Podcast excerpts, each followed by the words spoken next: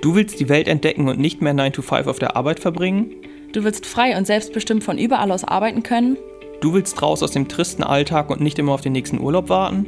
Wir sind Sabina und Alex und reisen ohne festen Wohnsitz dauerhaft um die Welt.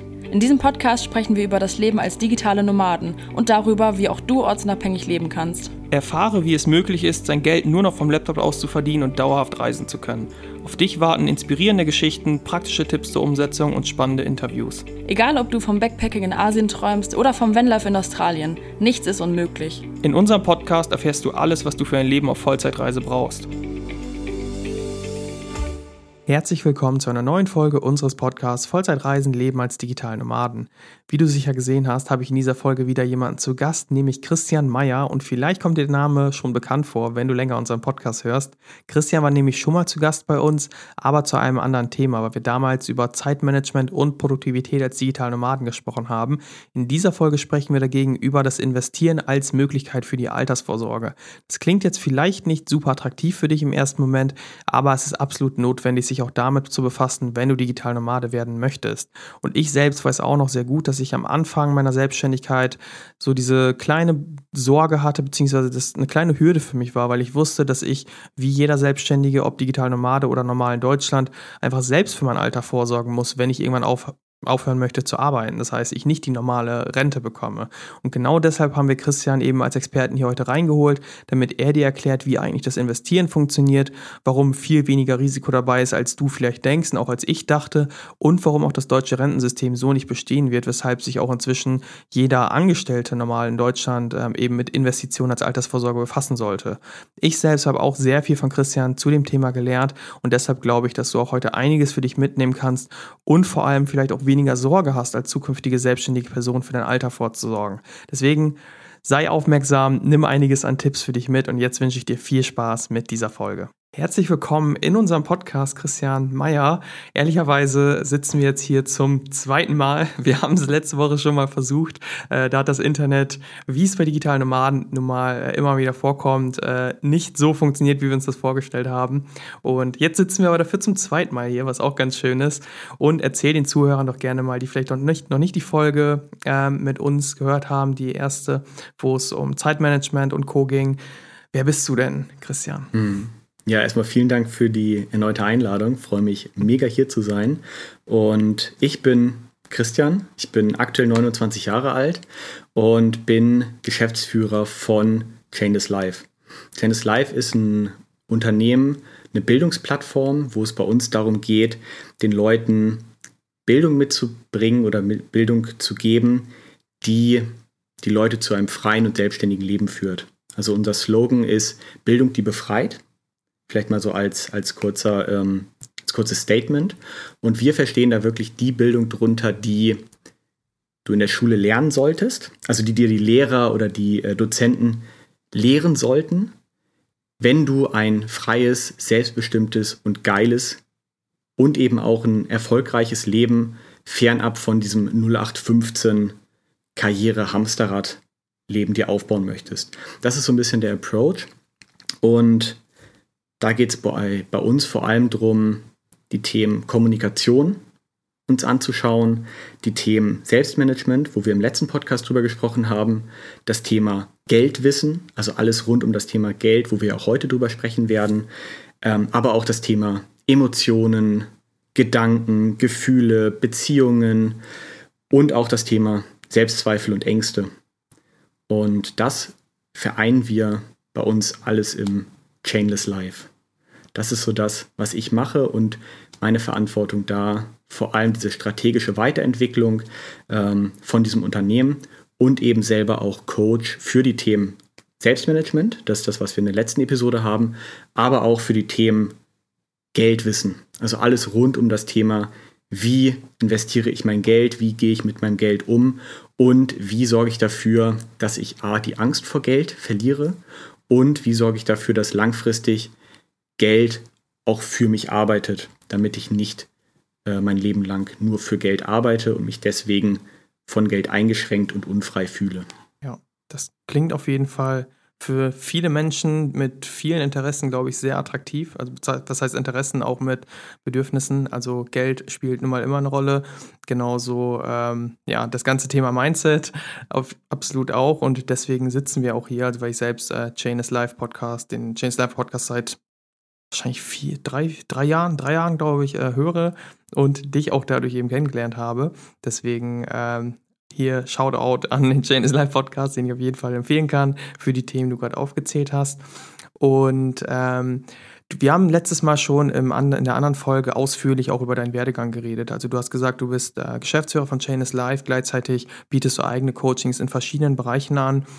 Erzähl gerne mal hier dem Zuhörer oder der Zuhörerin, wie dein Weg vielleicht diesmal in Kurzfassung so ein bisschen ähm, dahin war. Also zum einen vielleicht auch, wie bist du zum Geschäftsführer von Chain is Live geworden, wie war da der Weg und in welchem Kontext oder, oder was war so der ähm, oder was ist der Grund dafür, dass du jetzt eben so viel ähm, zum Thema ja, Geld, einfach Geld investieren auch weißt, sodass du da eben einfach dein Wissen noch weitergeben kannst? Ja, ähm, also mein kurzer Werdegang ist ganz klassisch aufgewachsen, Sohn hatte noch einen älteren oder habe einen älteren Bruder, äh, ganz normal zur Schule gegangen, Abitur gemacht und wurde immer auch von meinen Eltern dazu erzogen, ein möglichst gutes Abitur zu machen, studieren zu gehen, um sich einen möglichst sicheren Job zu holen, damit ich möglichst sicher Geld verdienen kann. Also dieses Thema Sicherheit wirklich über allem geschrieben. Und das war, was ich 18 Jahre lang wirklich mitgegeben bekommen habe. Und für mich gab es dann auch in dieser Zeit gar nichts anderes. Also für mich gab es diese eine Realität und für mich war dieser Weg auch so, ich habe den damals auch wirklich gefühlt. Also es war wirklich so, das soll es sein. Und bin dann den Weg gegangen, habe ein gutes Abitur gemacht, habe dann studiert, habe für Studium ja auch einen äh, Studienkredit aufgenommen. Äh, können wir auch nachher nochmal drüber sprechen, wenn wir so ein bisschen über Umgang mit Geld sprechen. Und habe mir dann eben ein Studium an der Privatuni finanziert, habe nebenbei äh, diverse Praktika gemacht und habe alles dafür getan, dass mein Lebenslauf picobello aussieht. Tipptopp, der liest sich gut, dann auch geschaut, hey, welche Interessen könnte ich da reinschreiben, dass ein ähm, Personaler dann auch das liest und sagt, boah, der Christian, der klingt ja nicht nur super gut auf dem Papier, sondern der ist auch noch interessant. Also diese klassischen Gedanken.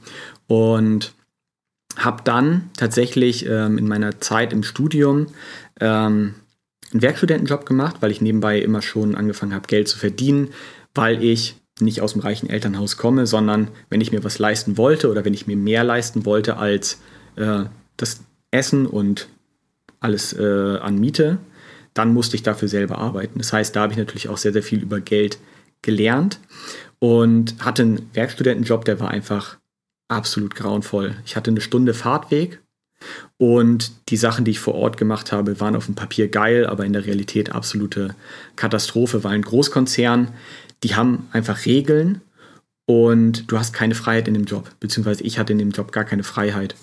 Und dann war das so, dass ich damals eine Stellenausschreibe von Misha über Snapchat bekommen habe. Also das waren noch die Zeiten. Ich glaube, also vielleicht gibt es noch andere Leute, die damals über Snapchat eine Stellenausschreibung gemacht haben. Misha hat es gemacht. Ich habe sie zufälligerweise gesehen. Ich saß gerade äh, mit meinem Mitbewohner dann in der Wohnung, kam vom Fitnessstudio nach Hause und ich habe die gesehen und dachte so, ja, okay, komm, ne, was soll's. Und dann meinte Daniel, also mein Mitbewohner zu mir, hey Christian, dein jetziger Job ist doch eh scheiße. Du willst doch was anderes, bewirb dich doch einfach. Ich so, boah, ja, weiß ich nicht. Er so, ja, was hast du denn zu verlieren? Ich so, alles klar, mich den Abend hingesetzt, Bewerbung geschrieben und den Job bekommen. Und ähm, das ist auch so ein bisschen das erste Learning, so Optionen können überall sein, man muss sie dann aber auch wahrnehmen.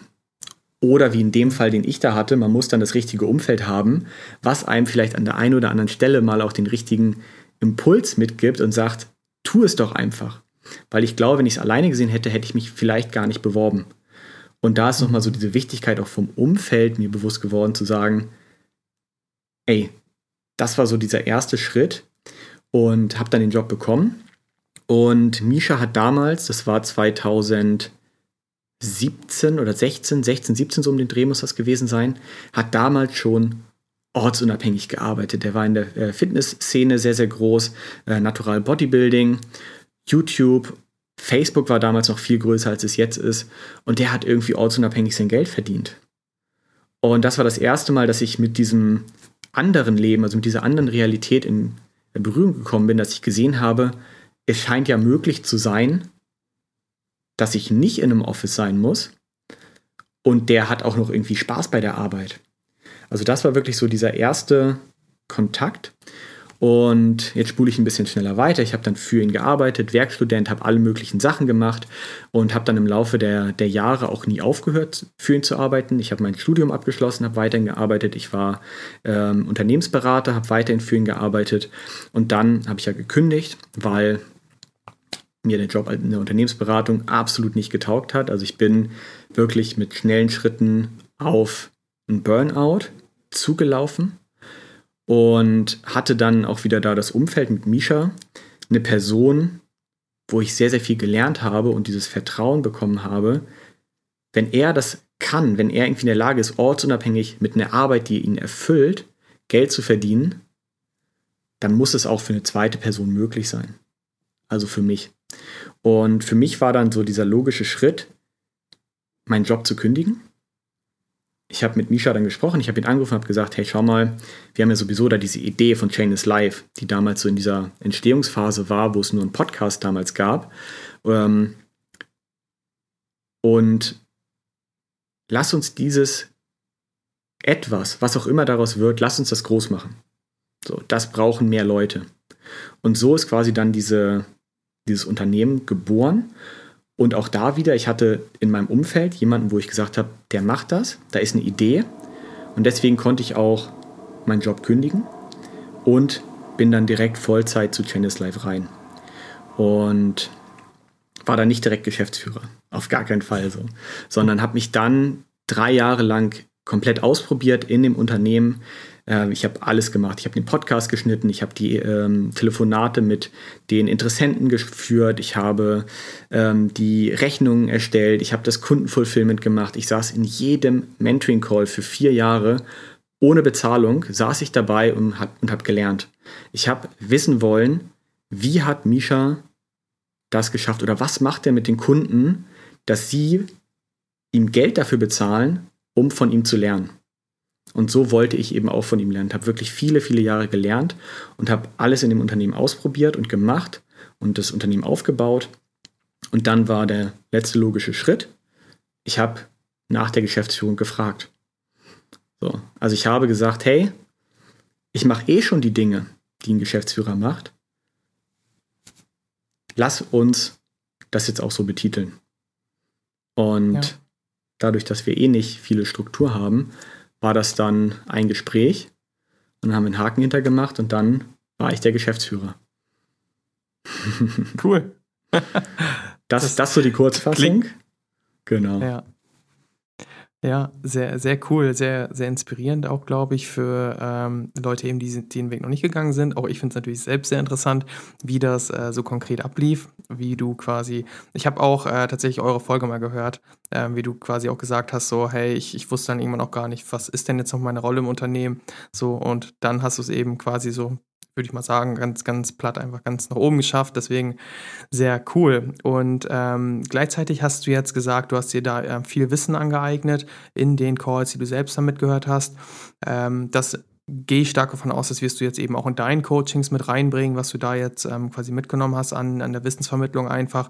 Wie kam es denn noch dazu parallel, nehme ich ja an jetzt, kannst mich aber gerne eines Besseren belehren, wie kamst du so zum Thema Geld und Investieren? Gab es da einen separaten Auslöser, einen Einstieg oder einen Einstieg oder wie konkret äh, lief das ab, dass du da jetzt coachen kannst, was nun ja mal auch nicht, äh, ich zum Beispiel nicht könnte. So. Ja, ähm, das war auch wieder zurückzuführen aus oder zu meiner äh, Zeit im Studium. Also ich habe Wirtschaftspsychologie studiert, aber auch da selbst ein Studium, was so nah an der Wirtschaft eigentlich gebaut ist und psychologische Inhalte hat, was die perfekte Kombination für die Börse ist, ähm, wurden keine Geldthemen gelehrt. Also es wurde irgendwelche Kennzahlen von Unternehmen und wie ein Unternehmen aufgebaut sein soll und, und so weiter und so fort. Es wurde irgendwie gelehrt, aber nicht, wie funktioniert die Wirtschaft und wie funktioniert das Investment da rein. Das heißt, auch im Studium ähm, habe ich keine Berührungspunkte gehabt, sondern ich habe auch da Lernen durch Schmerz. Ich musste erst ganz, ganz viele Fehler machen. Und äh, die Fehler, die ich gemacht habe, im Nachhinein bin ich super dankbar dafür, dass das alles so gekommen ist, weil bei uns an die Uni ist ähm, eine äh, Finanzdienstleistung gekommen. Das, da gibt es im Grunde zwei große äh, in Deutschland, beziehungsweise eigentlich drei. Ähm, wen das interessiert, könnt ihr einfach mal googeln. Die nehmen sich alle nichts, die sind alle gleich scheiße. Ähm, und die sind bei uns an die Uni gekommen und haben uns tatsächlich geworben. Die haben damals ein kostenfreies Konto für Studenten angeboten mit 4% Zinsen. 4% Zinsen zu dem Zeitpunkt war sehr lukrativ. Das ist deutlich, deutlich mehr, als es zu dem Zeitpunkt gab. Da war so üblich, war so maximal 1%. Und als Student 4% versus 1%, sicheres Geld so, war so, okay, was, was habe ich zu verlieren? Dann bist du da erstmal natürlich dann ins Büro gekommen, kriegst einen Kaffee, kriegst was weiß ich, was du halt trinken möchtest, wirst super lieb begrüßt, äh, wunderschönes Gebäude, direkt mit Blick über die Alster und so weiter und so fort. Und dann haben sie dir halt von Gespräch zu Gespräch dann alles ähm, erzählt und mit Steuernvorteilen und hast du nicht gesehen. Und dann haben sie dir wirklich alle Produkte angeboten, also verkauft. Und ich habe sie alle gekauft. Also ich habe dann wirklich alles gehabt. Ich habe ähm, mir wirklich dann die Sachen verkaufen lassen. Das heißt, es gab einen Verkäufer, es gab einen Käufer und deswegen habe ich ähm, diese Erfahrung gemacht. Und ich hatte eine private Rentenversicherung gekoppelt mit einer Berufsunfähigkeitsversicherung.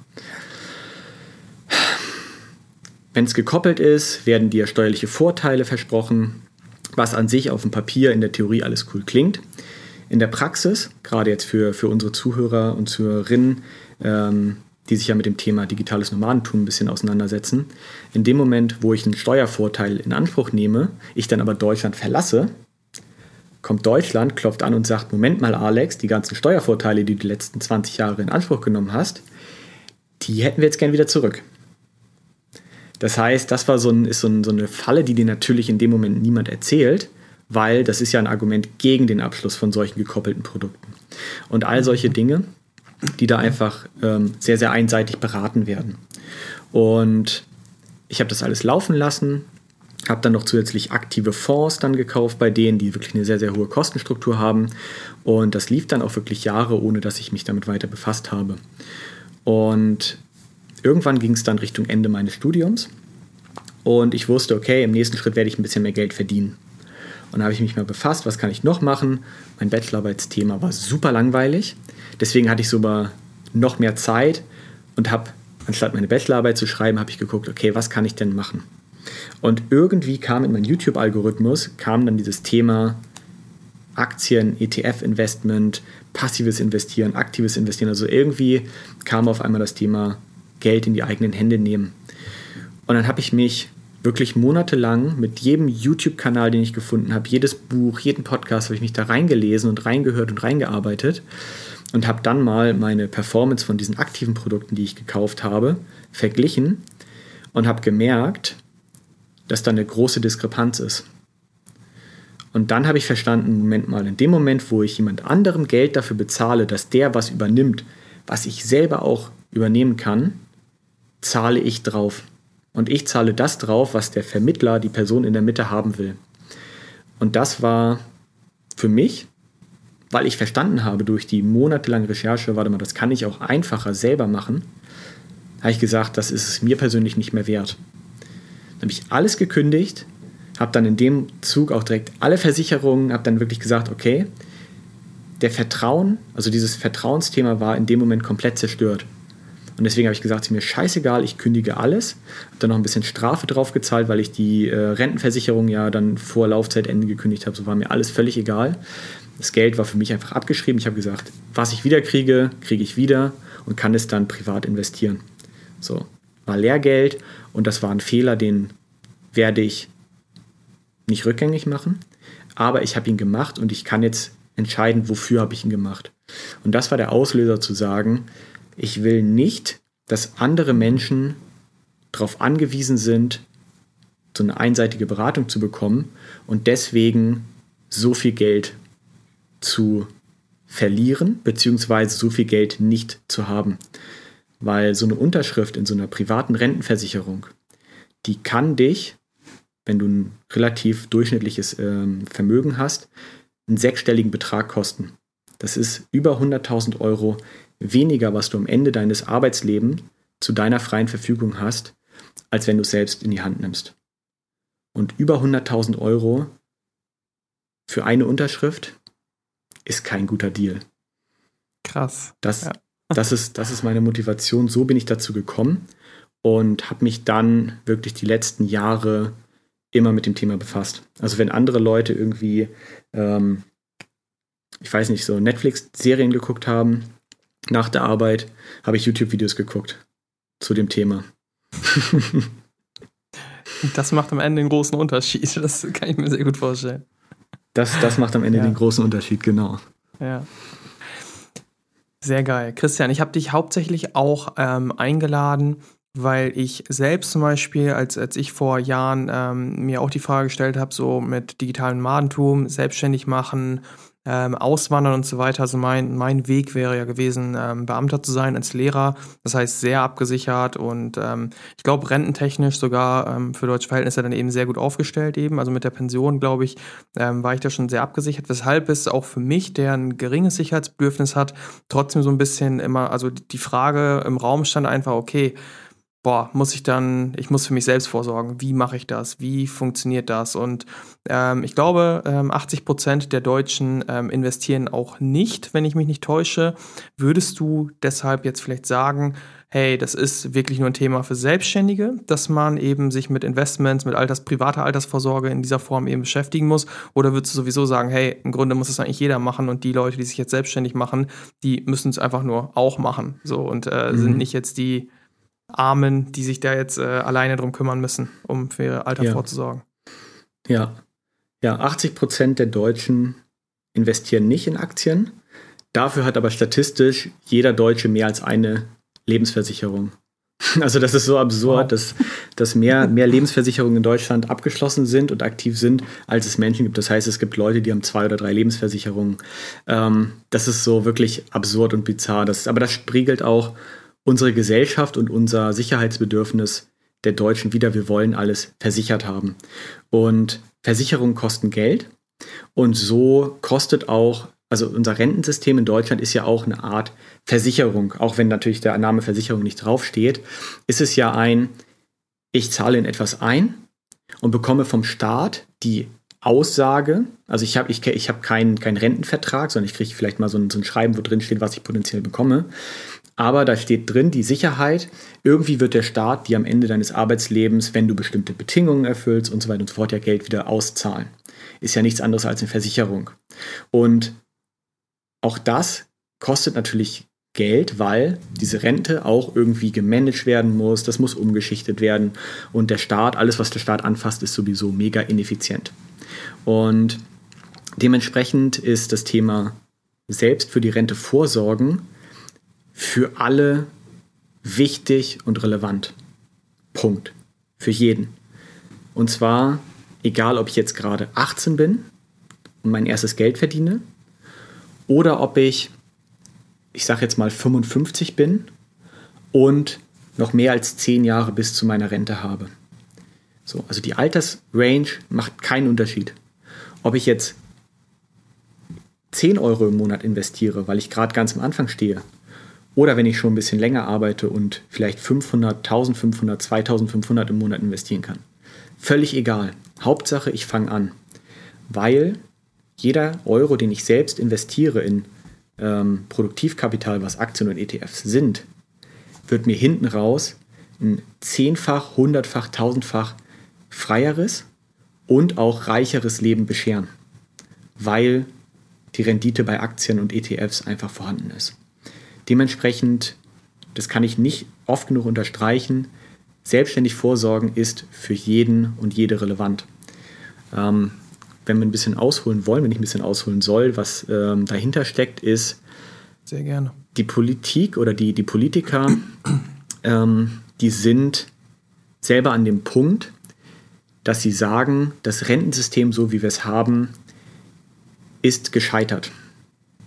So, das sagen sie offiziell so nicht in dieser Härte oder in dieser Direktheit, aber in dem Moment, wo das Wort Aktienrente das erste Mal aus dem Mund eines Politikers gekommen ist, haben sie selber gesagt, es gibt eine Alternative da draußen, nämlich in Form von Aktien, die sogar wir als Staat, die die einzige Verantwortung haben, dass es dem Kollektiv gut geht, dass das tolle Kollektiv irgendwie äh, funktioniert, ähm, in Betracht ziehen.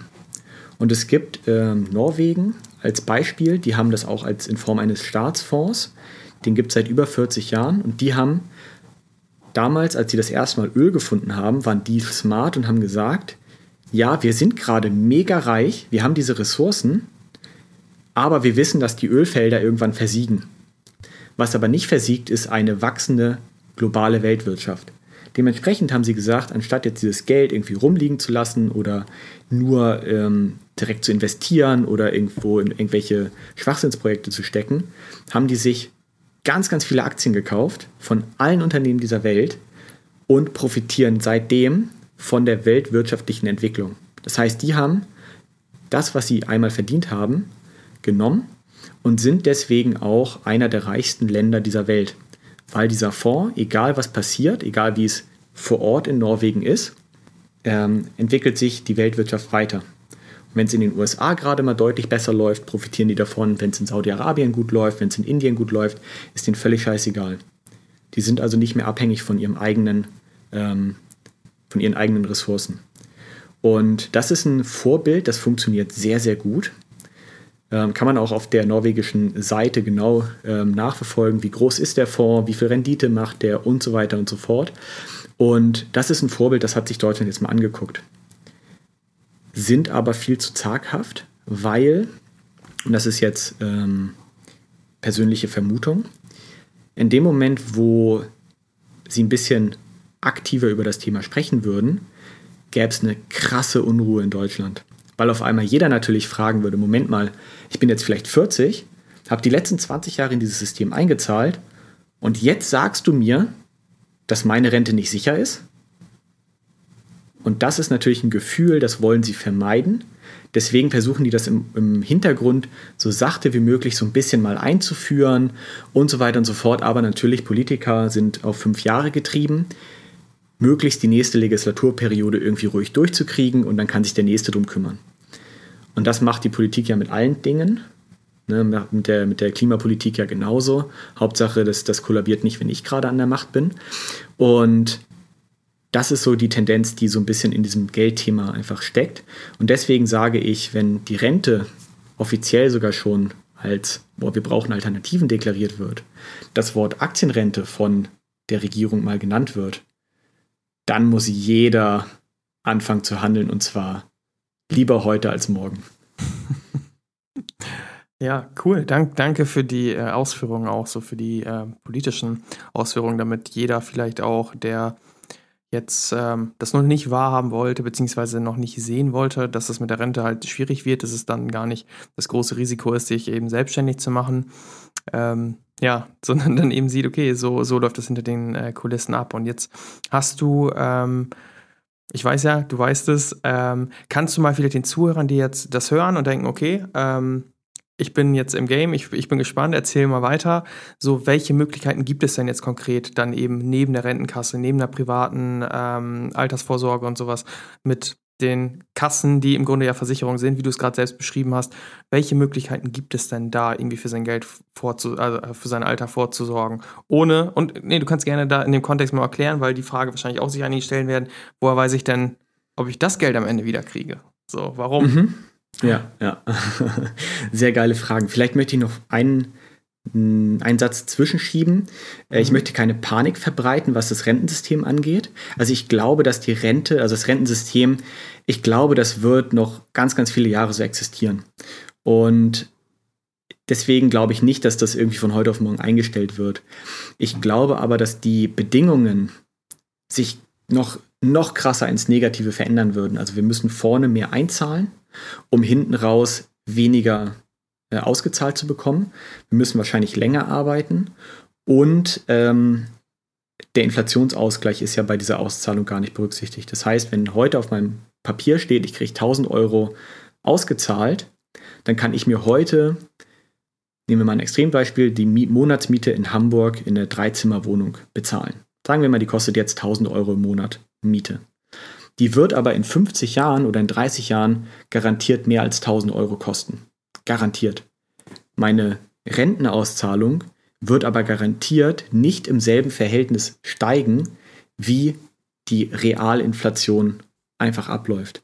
Das heißt, mein Kaufkraft oder meine Kaufkraft von dieser ausgezahlten Rente wird sich im Laufe der nächsten Jahrzehnte noch weiter verschlechtern. Das ist das, was real passieren wird und auch passiert, um aber auch eben äh, diesen Schein zu wahren, dass wir ein funktionierendes Rentensystem haben oder überhaupt ein Rentensystem. Das nochmal vielleicht als äh, wichtige Ergänzung. Äh, ich glaube nicht, dass äh, das Rentensystem so einfach abgeschafft wird. Also dann, ja. das wird Anarchie ähm, hervorrufen. Ja. Des, ähm, deswegen, ähm, welche Alternativen gibt es? Das, das war, glaube ich, so die Einstiegsfrage. Mhm. Mm. Und da würde ich wirklich hingehen. Erstmal alles, was den Namen Versicherung drauf hat. Das kostet Geld. Das, davon würde ich also die Finger von lassen. Das bedeutet, wenn ich mich einmal dazu entscheide, ich möchte mich selbstständig damit befassen, dann lieber einmal wirklich die Zeit und das nötige, die nötige Energie investieren und einmal das komplett zu lernen, um dann auch zu sagen, ich mache eine Komplettlösung für mich alleine. Also ich verstehe, worein ich investiere und nicht, ich habe mich mal so ein bisschen befasst und ich nehme jetzt das etwas weniger große Übel. So, das, das ist also auch da wieder ein Investment, das wird sich hundertfach lohnen.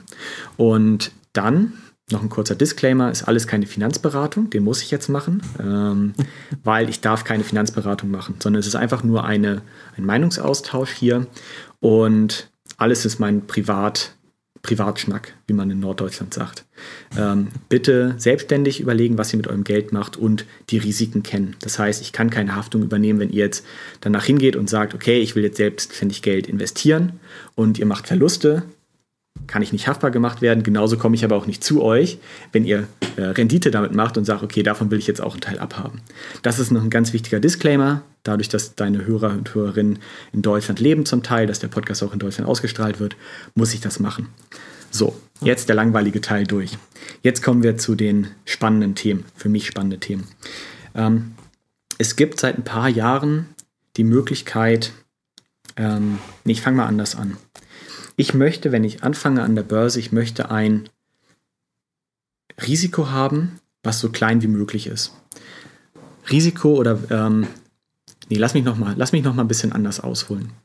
Mm, es gibt immer zwei, zwei Gegenspieler, wenn es um das Thema Geld äh, verdienen an der Börse geht. Das eine ist die potenzielle Upside, also das, das potenzielle, ähm, den potenziellen Gewinn, den ich mitnehmen kann, also das Geld, was mehr wird im Laufe der Zeit, gegenübergestellt zum Risiko, was ich bereit bin, dafür einzugehen. Und wenn ich jetzt ganz basic anfange, gibt es den Zins. Das ist, ich habe ein Tagesgeldkonto oder ein Sparbuch und da packe ich Geld drauf. Ich leihe also meiner Bank, leihe ich also mein Geld und die garantieren mir dafür meinetwegen 2% Zinsen pro Jahr. Das heißt, ich habe immer 1000 Euro auf dem Konto liegen. Am Ende des Jahres schreibt mir meine Bank 20 Euro gut. Dafür, dass sie ein Jahr lang mit meinem Geld tun und lassen konnten, was sie wollen. So, da habe ich im Grunde gar kein Risiko. Ich kriege am Ende 2% Zinsen, habe aber eine Realinflation von 3-4% und am Strich mache ich Verlust. Aber ich habe kein Risiko.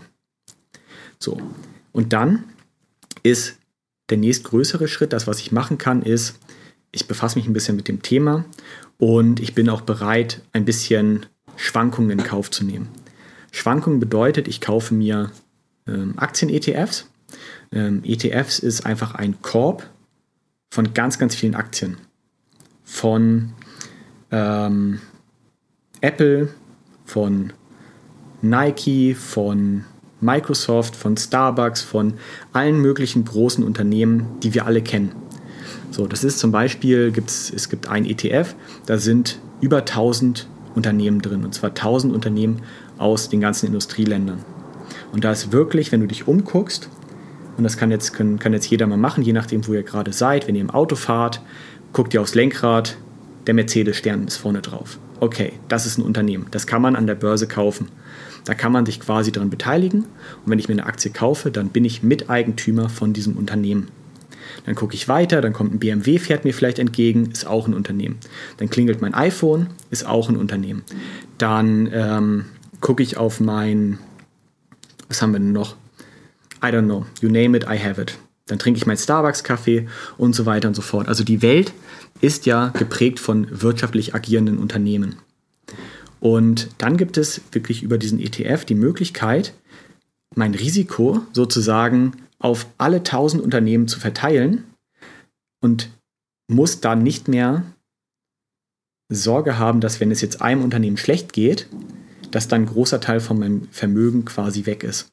Sondern das tariert sich aus, weil ich ja in alle 1300 Unternehmen gleichzeitig investiert bin.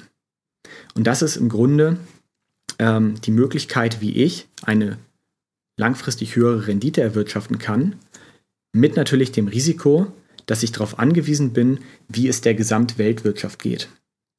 Und jetzt wird es noch technischer und so weiter und so fort, möchte ich jetzt alles so ein bisschen skippen. Wer das wirklich im Detail wissen möchte, ähm, da habe ich bei uns in der Tennis University auch einen kompletten Kurs dazu, wo es wirklich in die Details geht. Oder wirklich mal YouTube anschmeißen, ein paar Bücher zu dem Thema lesen, wer äh, sich für diese Mechanismen im Hintergrund inter äh, interessiert. Möchte ich jetzt ein bisschen abkürzen, weil sonst verlieren wir den mhm. Großteil der Hörer. Ja. Habe ich keine Lust drauf. Das äh, wäre schade, weil das Thema ist super wichtig. Deswegen kann man da jetzt erwarten, man bekommt langfristig eine äh, Realrendite, die deutlich höher ist als die Inflation. So. Und um jetzt den, den wichtigsten Key-Fact rauszuhauen, wenn du über 20 Jahre hinweg regelmäßig in diese ETFs investierst, also über einen monatlichen Sparplan, geht bei einem Euro im Monat los.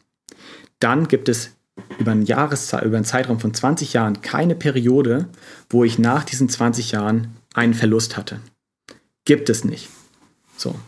Bedeutet nicht, dass es in der Zukunft nicht vielleicht mal eine Periode geben kann, aber statistische Wahrscheinlichkeit, ich habe das Tagesgeldkonto, da weiß ich, nach 20 Jahren habe ich da Kaufkraftverlust. Nach 20 Jahren ist das Geld einfach weniger wert. ETF-Investment gibt es kein, äh, gibt es keinen Zeitraum, wo ich nicht äh, weniger Geld habe als vorher. Bedeutet, nach, der, nach meinem Risikoverständnis wenn ich mehr als 20 Jahre Zeithorizont habe, ist es riskanter, sein Geld auf dem Tagesgeldkonto liegen zu haben, als es breit gestreut in die Weltwirtschaft zu investieren. Das ist der Key Fact, den ihr mitnehmen solltet und vielleicht jetzt den Impuls habt, alright, da fange ich jetzt mal an, mich nochmal tiefer mit dem Thema zu befassen. So. Und du kannst ab 1 Euro anfangen. Es ist super einfach und es funktioniert. Für jeden und für jede jetzt ich als Zweifler hier, der, nicht, der ich nicht tatsächlich bin, aber ähm, die eine oder andere Person wird sich das wahrscheinlich jetzt äh, stellen und äh, die Frage stellen, finde ich auch äh, legitim.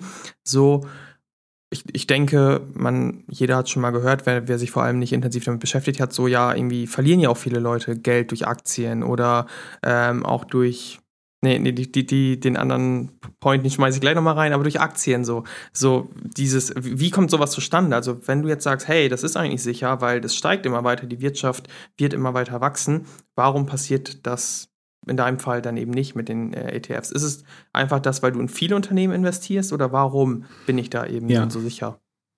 Ja, ähm, auch ich habe schon super oft Geld mit Aktien verloren. So, ähm, bin, ich, bin ich ehrlich. Und zwar immer, wenn ich das Gefühl bekommen habe, ich weiß es besser als der Markt. Das heißt, in dem Moment, wo Gier und Euphorie ins Spiel kommen, das heißt, in dem Moment, wo ich meine Emotionen nicht im Griff habe, wo wir denken, wir sind auf einmal smarter als alle anderen. Das ist der Moment, wo viele Leute, mich eingeschlossen in der Vergangenheit, Geld verbrennen. Das ist mal so das eine, wenn ich das Gefühl habe, ey, diese eine Aktie, so, ich nehme jetzt kein Beispiel, weil ich will da nicht, nicht zu, zu verleiten, aber da gibt es dieses eine Unternehmen. Das ist doch in, in dieser Zukunftstechnologie, muss es doch, also sorry, aber das kann doch nur so kommen. Und immer wenn ich den Gedanken habe, das kann nur so kommen, der Preis oder der, der Wertverlauf, der Kursverlauf dieser Aktie spiegelt das aber nicht wider, dann hat es in 99% der Fälle einen konkreten Grund. Und der konkrete Grund ist nicht, dass der Großteil der an der Börse das nicht sehen, sondern dass du wahrscheinlich eine falsche Annahme getroffen hast. Und das ist eine gefährliche Mischung, dieses ich weiß es besser und dann investiere ich. Und das ist ein gesunder Spieltrieb, den wir alle haben. Das ist so dieses Thema Gambling, ganz schnell reich werden. Ähm, ganz schnell reich an der Börse funktioniert nicht. Man kann Glück haben, das ist dann eine absolute Spekulation, eine Wette. Die darf dann mit einem ganz kleinen Anteil seines Portfolios, wenn die Grundsparrate in meine langfristige Altersvorsorge, wenn die gedeckt ist und ich sage, damit bin ich abgesichert und ich dann noch Geld über habe und ich sage, das Geld, das kann morgen bei Null sein, das schreibe ich komplett ab. Entweder versaufe ich es, ich gehe damit ins Casino oder ich wette damit auf den nächsten Tesla-Hype. So, das, wenn das Geld oder wenn die Bedingungen vorhanden sind, dann kann ich sagen, ich gehe mal so eine Wette ein.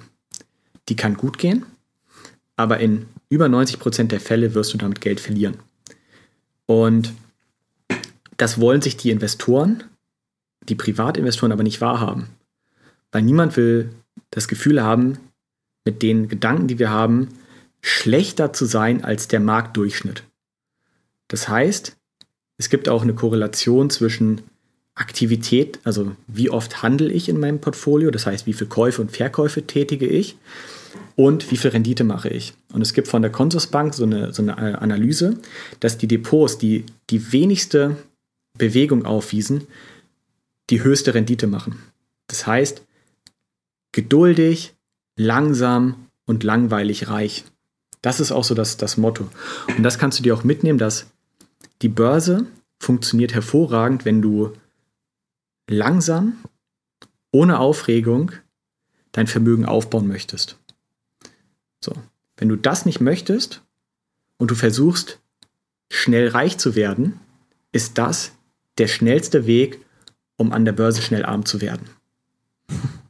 So, das ist, das ist mal so der Mechanismus.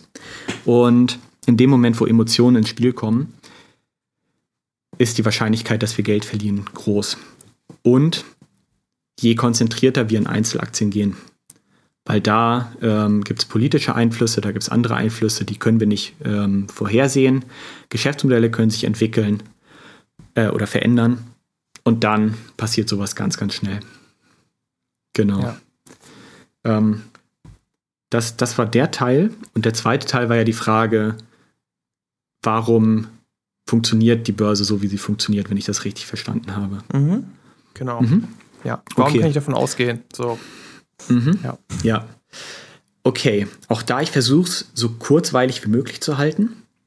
Ähm, wer die lange Version will, selber, selber informieren. Ähm, es gibt von der Wirtschaft, äh, vom Wirtschaftsminister in Deutschland, und die gibt es weltweit, gibt es ähnliche ähm, interne oder auch extern kommunizierte Ziele.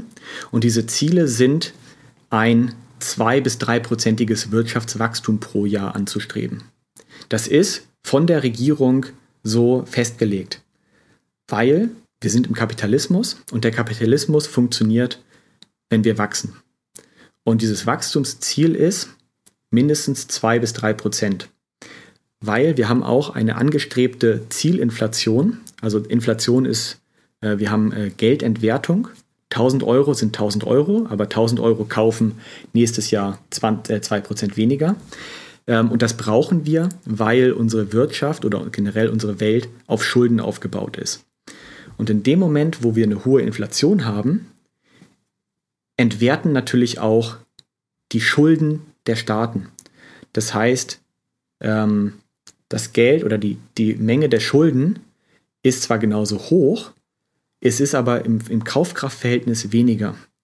Und das ist natürlich für einen Staat sehr, sehr geil, wenn er denselben Schuldenberg mit weniger Kaufkraft in Zukunft quasi zurückkaufen kann.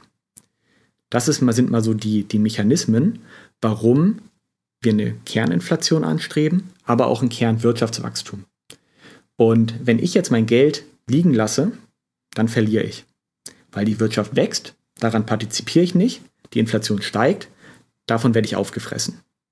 Bedeutet, ich passe mich einfach den Spielregeln an und sage, Kapitalismus kann ich finden, wie ich möchte, aber der Kapitalismus sorgt dafür, dass mein Geld zu den Spielregeln, die einfach im Kapitalismus vorherrschen, sich mit vermehrt, indem ich in produktive Assets wie Unternehmen einfach sind, investiere und davon profitiere, dass alle Staaten dieser Welt, alle Unternehmen dieser Welt Anreize haben, im Laufe der Jahre zu wachsen. Und das hat sich ja auch, wie du gesagt hast, über die letzten Jahrhunderte, wo wir die Statistiken eben haben, bewiesen, dass es eben fortlaufend steigt und äh, genau. nicht fällt. Ne? Genau. Okay. Genau. Ähm, es, gibt, ich, es gibt kurzfristige Phasen, ähm, wo wir natürlich sehr, sehr krasse Schwankungen haben, auch global gesehen. Also selbst wenn ich mir die gesamte Wirtschaft angucke, wir haben ungefähr 200 Jahre an zuverlässigen Daten in dem Bereich auf die 200 Jahre gesehen haben wir eine Realrendite, also nach Inflation, von 6,6 Prozent. Das heißt, unser Vermögen wächst im Schnitt pro Jahr um 6,6 Prozent nach Inflation. Bedeutet, die Inflation ist bei 2 Prozent, rechnen wir die 2 Prozent noch drauf. Im Schnitt jetzt einfach mal. Und das ist natürlich ein langfristiger statistischer Wert. Kurzfristig gibt es auch Phasen. Wenn ich jetzt zum Beispiel nehme 2000 bis 2003, also Platz in der Dotcom-Bubble, habe ich natürlich ein Minus von 20, 30, 40 Prozent. Was dann aber in den Jahren von 2003 bis 2008 mehr als ausgeglichen wurde. Das heißt, kurzfristig kann es Schwankungen geben, mittel- bis langfristig haben wir steigende Kurse. Und diese Schwankungen nach unten müssen es auch geben oder muss es auch geben, weil das ist ja genau der Preis, den wir als Investoren bezahlen, dafür, dass wir auch in solchen Phasen Unternehmensanteile halten, zukaufen und einfach sagen, ich bleibe investiert, weil das ist quasi der Preis, um auch von den steigenden Kursen mit zu partizipieren. Es gibt kein Free Lunch, also du kannst nicht das Beste aus beiden Welten haben. Deswegen funktioniert ja. es so und die Leute, die langfristig äh, investieren und auch langfristig dabei bleiben, sind die, die davon profitieren. Ja, dann eben vor allem langfristig, weshalb sich das auch so gut eignet, das eben über lang, langen Zeitraum zu machen und dann eben als Altersvorsorge und nicht um reich zu werden, um irgendwie durch, durch krasse Kursanstiege, um das schnelle Geld zu machen. Ne? Ganz genau, ganz genau. Kannst du mal ähm, erklären, vielleicht, wann es, wann es vielleicht keinen Sinn macht zu investieren? An welchen Punkten macht es keinen Sinn? Also ich, ich stelle mir da vor allem vor, so ähm, mit geringen Beiträgen zum einen vielleicht und zum anderen, also ich sage zum Beispiel unseren äh, Coaching-Teilnehmern halt auch immer, wenn die am Anfang haben die halt auch immer die Sorge, hey, irgendwie, wie soll ich am Anfang zum Beispiel von 30 Euro, 40 Euro die Stunde leben, so als Stundensatz, als Freelancer beispielsweise. Und dann muss ich auch noch für mein Alter vorsorgen und so weiter, diese ganzen Bedenken. Ich sage dann halt auch immer, hey, wenn du jetzt gerade im Businessaufbau bist, dann muss die Altersvorsorge meiner Meinung nach nicht jetzt an oberster Stelle stehen. Bau erstmal dein Business auf und das ist ja nicht wie im Angestelltenverhältnis irgendwie ein Prozent Gehaltserhöhung pro Jahr, sondern es kann ja wesentlich stärker ansteigen, ein Gehalt, sag ich mal, dass du am Anfang vom Business natürlich irgendwie 2000 Euro verdienst, nach einem Jahr 5000, nach fünf Jahren äh, 10.000 Euro im Monat, so und dann ist meiner Meinung nach ähm, dann eher der Zeitpunkt gekommen, sich dann mit der Altersvorsorge äh, zu befassen. Siehst du das ähnlich? Siehst du das anders? Siehst du da bestimmten Beträgen? Oder was ist da deine Meinung mhm. dazu? Oder welchen Rat kannst du ja. so geben aus deiner Perspektive? Ja, ähm, ich sehe es sehr ähnlich mit einer kleinen Ergänzung, die mhm. psychologischer Natur ist. Ähm, und zwar sehe ich das genauso wie du, dass in dem Moment, wo ich mich gerade selbstständig mache, ich immer den größten Hebel habe, Geld in mich selber zu investieren. Also wenn ich smart in mich selber investiere, habe ich natürlich einen viel, viel größeren Return of, äh, of Investment als diese 6,6 Prozent. Das ist ganz, ganz klar. Also sollte zumindest klar sein. Das heißt, wenn ich das investiere ähm, und ich danach das nicht habe, dann die Art und Weise, was ich in mich selber investiere, vielleicht nochmal hinterfragen. Aber grundsätzlich, in dem Moment, wo ich mir neue Skills aneignen kann, wo ich Geld da rein investiere, für mich selber ein geileres Leben aufzubauen, immer machen. Weil schlussendlich sind wir auch hier, um ein geiles Leben zu führen und nicht um für die Zukunft alles zur Seite zu schieben. Also ich bin kein Fan davon zu sagen, ich hau jetzt alles raus. Ich bin aber auch kein Fan davon zu sagen, ich investiere alles für meine Alter, äh, Altersvorsorge, weil aus eigener Erfahrung kann ich sagen, dass nicht jeder Mensch das Alter erleben wird. So, deswegen ist es immer geil, diese Balance zu haben. Und gerade am Anfang, ein Großteil des Geldes in sich selbst investieren, macht super Sinn. Dann ähm, ein zweiten, zweiter Aspekt ist immer ein Teil wirklich auf dem Konto liegen zu haben als kurzfristige Liquiditätsreserve für den Fall, dass ihr mal gerade unterwegs seid als Nomaden und ihr müsst mal einen Last-Minute-Flug buchen. So, weil Familiennotfall. Ähm, die Waschmaschine geht kaputt. Ähm, ihr müsst kurzfristig das Airbnb umziehen, weil das scheiße ist und ihr kriegt das Geld von Airbnb erst in drei Wochen zurück. Oder ihr müsst einen Flug kurzfristig umbuchen und kriegt das Geld von der äh, Airline erst in ein paar Wochen zurück.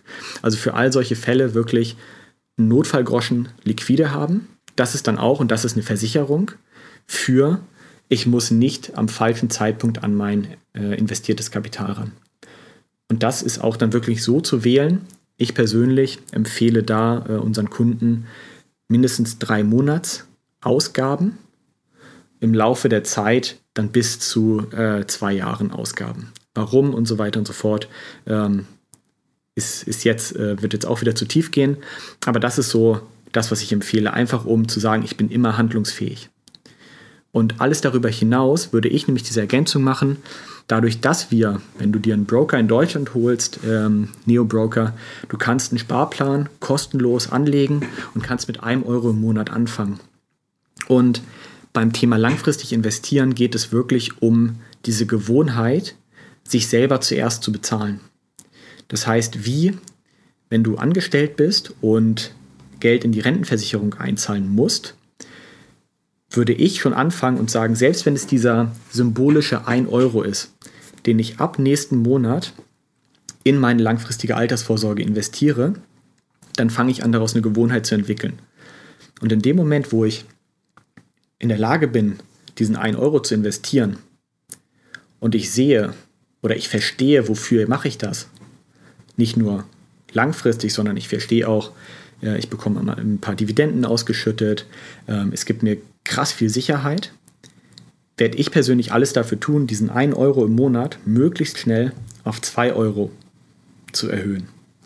Auf 3 Euro, auf 4 Euro.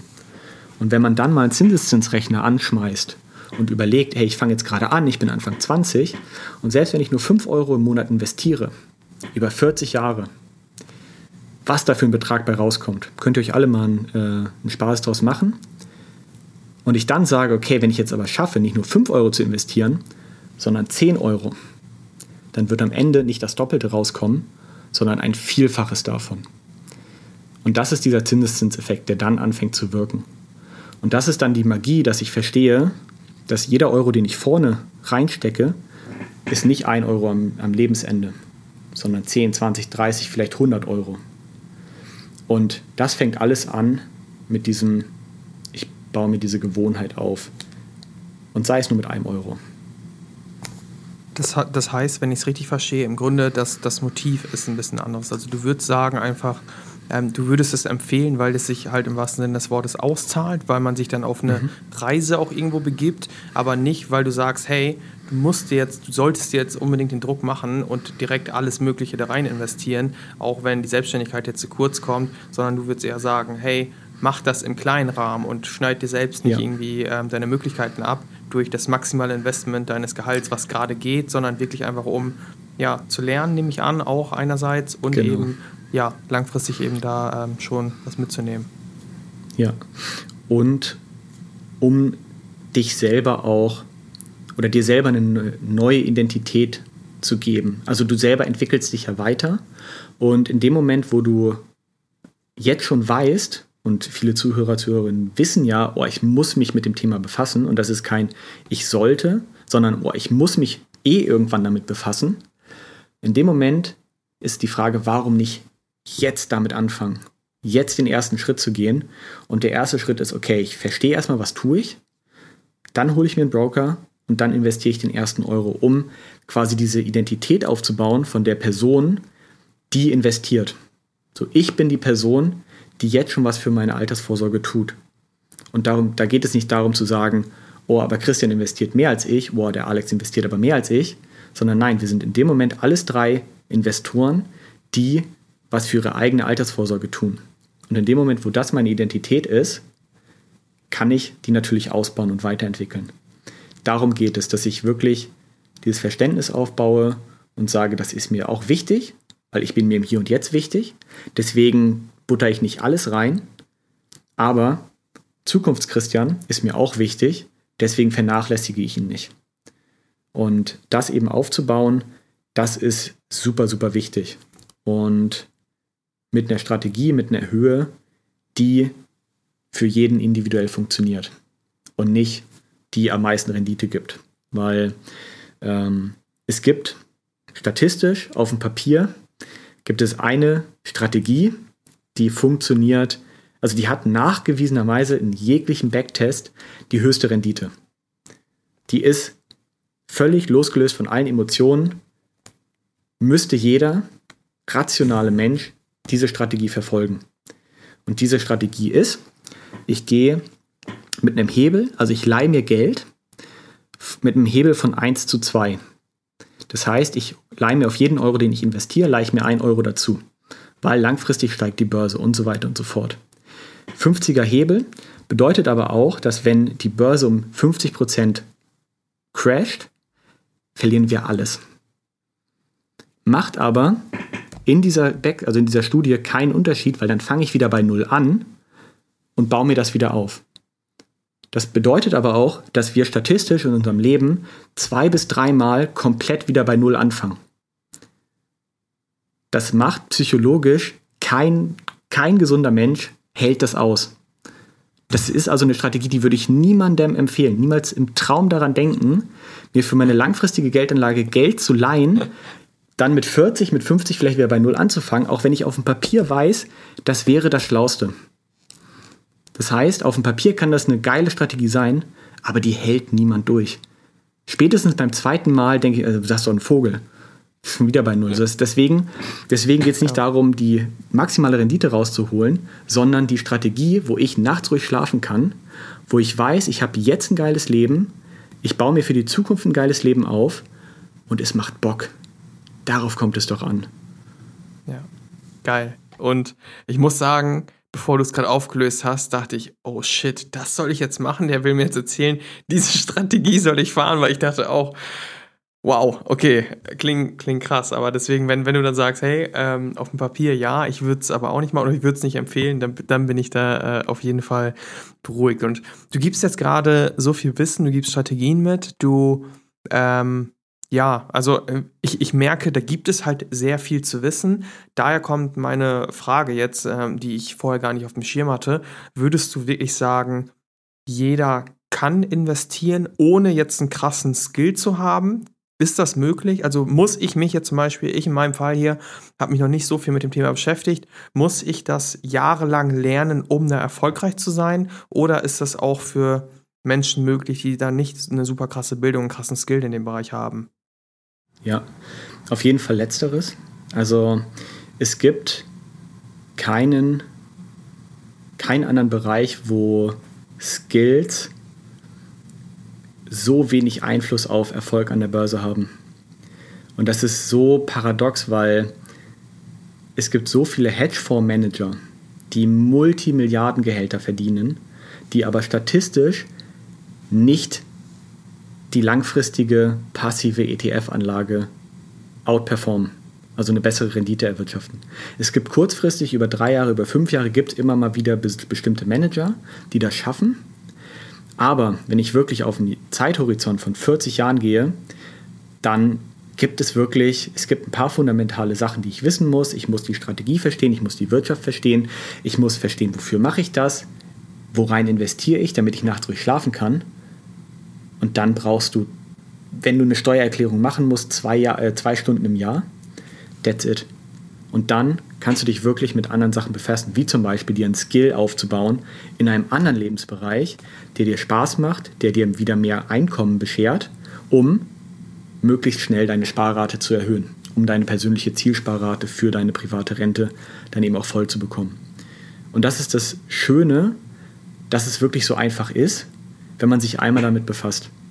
Also bei uns, ähm, deswegen habe ich ja auch diesen Videokurs, den habe ich primär für mich gemacht damals, weil das, das war so dieser Kurs, wo ich mir gedacht habe, was ist das, was ich damals hätte wissen wollen, was mir diese ganzen Fehler, die ich gemacht habe, ähm, erspart hätte was ist das Ziel, weil ich war auch mal in dieser Phase, ich muss jeden Euro, den ich investiere, muss ich sofort an die Börse investieren und so weiter und so fort, damit ich das Maximale rausholen kann. So, nee, musst du nicht, sondern es gibt auch da einen gewissen Punkt, wo ich sage, bis hierhin und nicht weiter. So, ab hierhin, das ist genug. Dann hast du in der, im Alter auf jeden Fall mehr, als du brauchst. Und wenn du jetzt schon mehr verdienst, geil. Wenn dir nichts anderes einfällt, wenn du die dritte Weltreise hinter dir hast, wenn du das geilste Airbnb gebucht hast, wenn du alle Festivals dieser Welt oder was auch immer, worauf du Bock hast, gemacht hast, und du dann immer noch Geld über hast und du nicht weißt, wohin damit, ja, mein Gott, dann investierst in Aktien, kauf dir eine Immobilie, geh in Kryptowährungen oder was weiß ich. Aber das musst du nicht. Sondern mit dem Geld, was du über hast, kannst du dir auch ein geileres Leben jetzt noch machen. Weil du weißt, ja. für die Zukunft bist du ebenfalls abgesichert. Und das ist so im Grunde das, was ich empfehle, sich damit einmal auseinanderzusetzen. Ähm, du arbeitest ja den Kurs, ich weiß nicht, wie weit du jetzt in dem Kurs bist. Ähm, und danach ist auch mein Ansatz, mach danach was anderes. Kümmer dich um andere Dinge, außer du hast Bock bekommen, dich bei uns in der Community mehr über das Thema Aktien, Einzelaktien, Investments und so weiter und so fort auszutauschen. Aber das fundamentale Wissen ist einfach dann da. Und ja. darüber hinaus ist alles ähm, ein Können und kein Müssen. Ja, cool.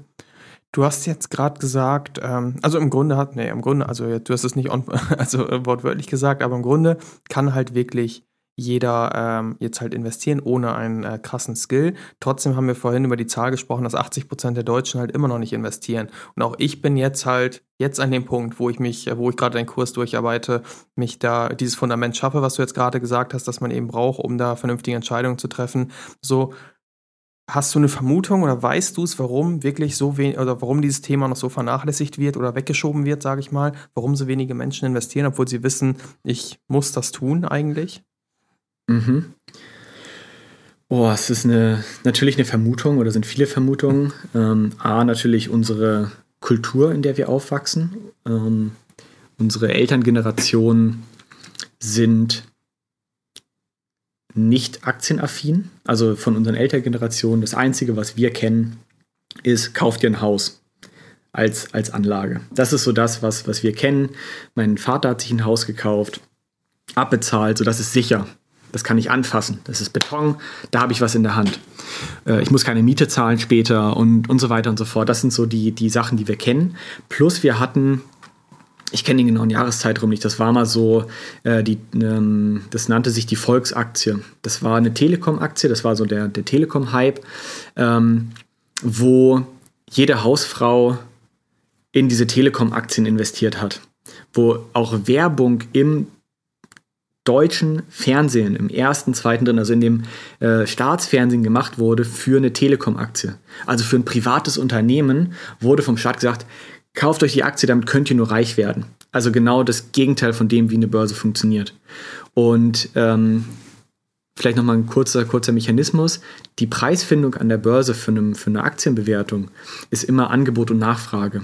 Also langfristig spiegelt der Aktienwert oder der Aktienkurs schon den Wert eines Unternehmens dar.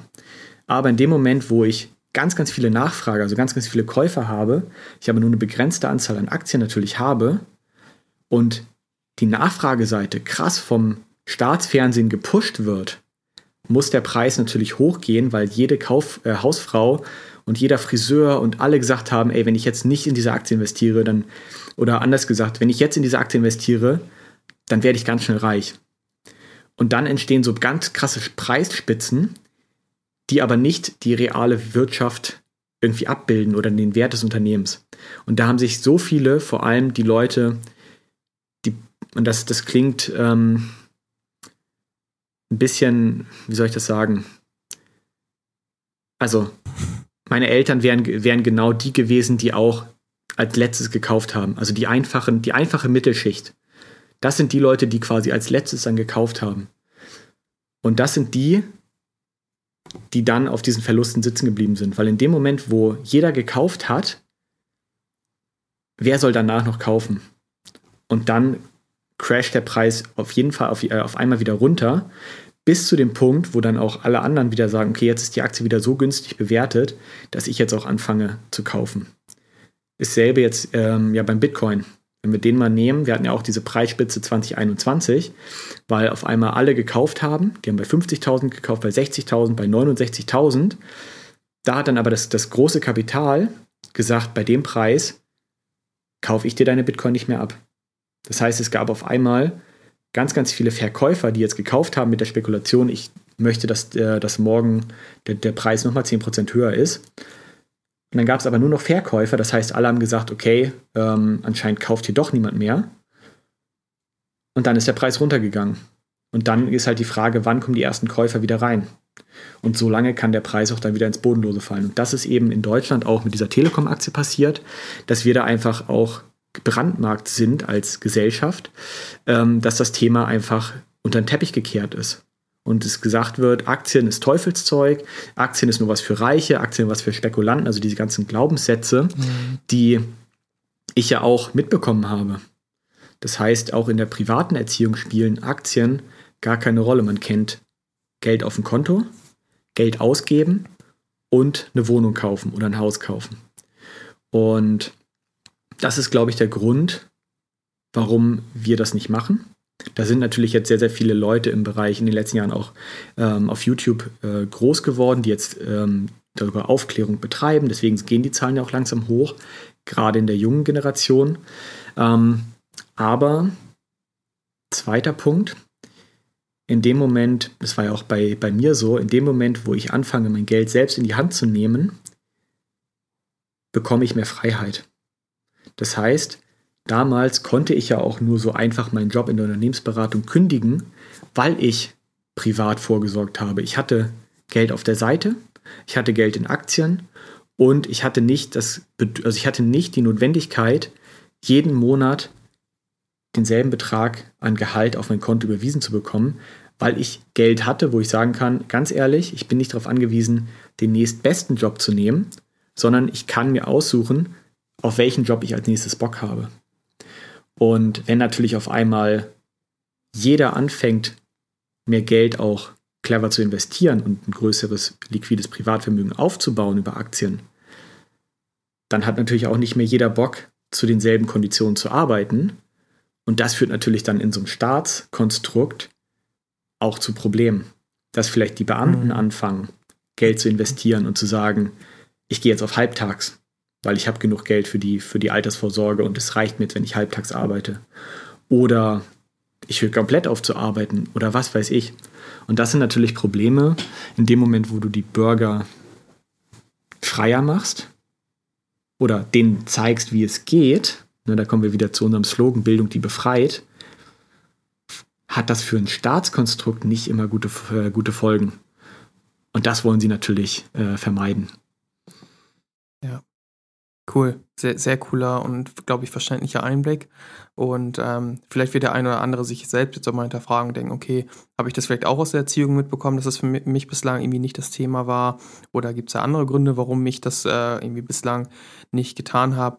Deswegen ähm, danke dafür und gleichzeitig danke auch, ähm, ja, dass, dass du so viele Inhalte hier geteilt hast. Ich, ich glaube, also ich habe gemerkt und ich weiß es auch und ich schätze mal, der äh, ein oder andere Zuhörer hier wird auch gemerkt haben, dass es dann noch viel tiefer greifende, ähm, ja, viel mehr Wissen zu wissen gibt einfach, dass man dann noch viel tiefer einsteigen kann. Aber ich glaube, dass wir hier trotzdem ähm, schon einen guten Einblick geliefert haben, was für ja, also wie, wie das ganze Thema funktioniert, was für Möglichkeiten es gibt, ähm, was man beachten kann, auch wenn es da wesentlich mehr zu lernen gibt. Also wie gesagt, du hast es selbst gesagt, ich bin weiß gar nicht, du hast auf jeden Fall gesagt, ich weiß gar nicht, ob ich gesagt habe, ähm, ich arbeite deinen Kurs auch gerade durch, weil das für mich gerade auch eben das Thema ist und ich weiß, das kann man noch deutlich vertiefen. So, deswegen, ich hoffe, dass wir den Zuhörern hier zumindest so einen ersten Einblick eben gegeben haben in diese Welt des Investierens für die, die da noch gar keine Berührungspunkte mit haben. Aber bei Christian ähm, gibt es dann eben noch viel mehr zu lernen, um da wirklich ähm, das Fundament zu schaffen, von dem du dann eben auch gesprochen hast, Christian. Und da in dem Zuge kannst du mal gerne direkt sagen, wo findet man dich oder wo findet man auch deinen Kurs? Ja, ähm, am einfachsten tatsächlich über meinen Instagram-Account. Können wir, können wir gerne dann verlinken. Äh, Wenn es zu dem Thema Fragen gibt, könnt ihr mir auch eine DM schreiben. Ich mache meinen Instagram-Kanal nach wie vor selber. Das bin immer ich, der da am Start ist. Das ist, glaube ich, so der einfachste Weg. Da ist auch der, der Kurs bzw. die Chinese University verlinkt, ähm, wo es einfach wirklich darum geht, das ist klar, es gibt das Wissen, es gibt die School, äh, die, die Skills, die Fähigkeiten, aber eben auch als für mich noch größeren Mehrwert, es gibt die Community, die dann eben auch am Start ist, mit der du dich austauschen kannst und dann eben auch über diese Themen auch diskutieren kannst, um eben so ein Verständnis dafür zu bekommen. Also das ist eben so dieses, dieses Netzwerk, Tennis University, wo eben auch mein Kurs da ist. Live-Calls habe ich, das heißt, du kannst auch deine Fragen im Live-Call mit mir besprechen. Äh, wir können individuell deine Fragen besprechen, dein Portfolio uns angucken, schauen, hey, neben Aktien, ähm, vielleicht eine Immobilie geerbt, was ist vielleicht dann noch eine Ergänzung, eine mögliche, wie sieht es mit Kryptowährungen aus? Also diese ganzen Themen rund um das Thema Geld managen und Geld investieren haben wir da wirklich ähm, alles abgedeckt. Unter anderem neben diesen ganzen anderen Themen, die ich am Anfang erzählt habe. Ähm, genau, also da kannst du dich, dich äh, informieren. Jahresmitgliedschaft, Monatsmitgliedschaft, worauf du Bock hast, haben wir alles im Angebot. Yes. Und wir verlinken die Kanäle dann in den Shownotes, sodass du, lieber Zuhörer oder liebe Zuhörerin, da auf jeden Fall nochmal vorbeischauen kannst und den Weg dahin auf jeden Fall findest. Und Dir, Christian, möchte ich dann Danke sagen für dein Wissen, das du hier geteilt hast und die Einblicke, die du auch äh, in deinem persönlichen Weg eben auch geteilt hast und auch ähm, über Dinge, die du auch vielleicht falsch gemacht hast und daraus gelernt hast. Deswegen danke dafür und cool, dass du hier warst. Sehr, sehr gerne. Vielen Dank für wieder mal das geile Interview. Hat mir sehr viel Spaß gemacht. Das freut mich. Mir auch. Und ich hoffe dir auch, lieber Zuhörer oder liebe Zuhörerin, dass du hier was mitnehmen konntest oder ähm, einfach mal eine ganz andere Welt mit eintauchen konntest. Wenn der Podcast dir heute dir äh, in irgendeiner Form einfach Mehrwert geboten hat, dann lass uns gerne eine 5-Sterne-Bewertung da und wir hören uns auf jeden Fall beim nächsten Mal. Mach's gut.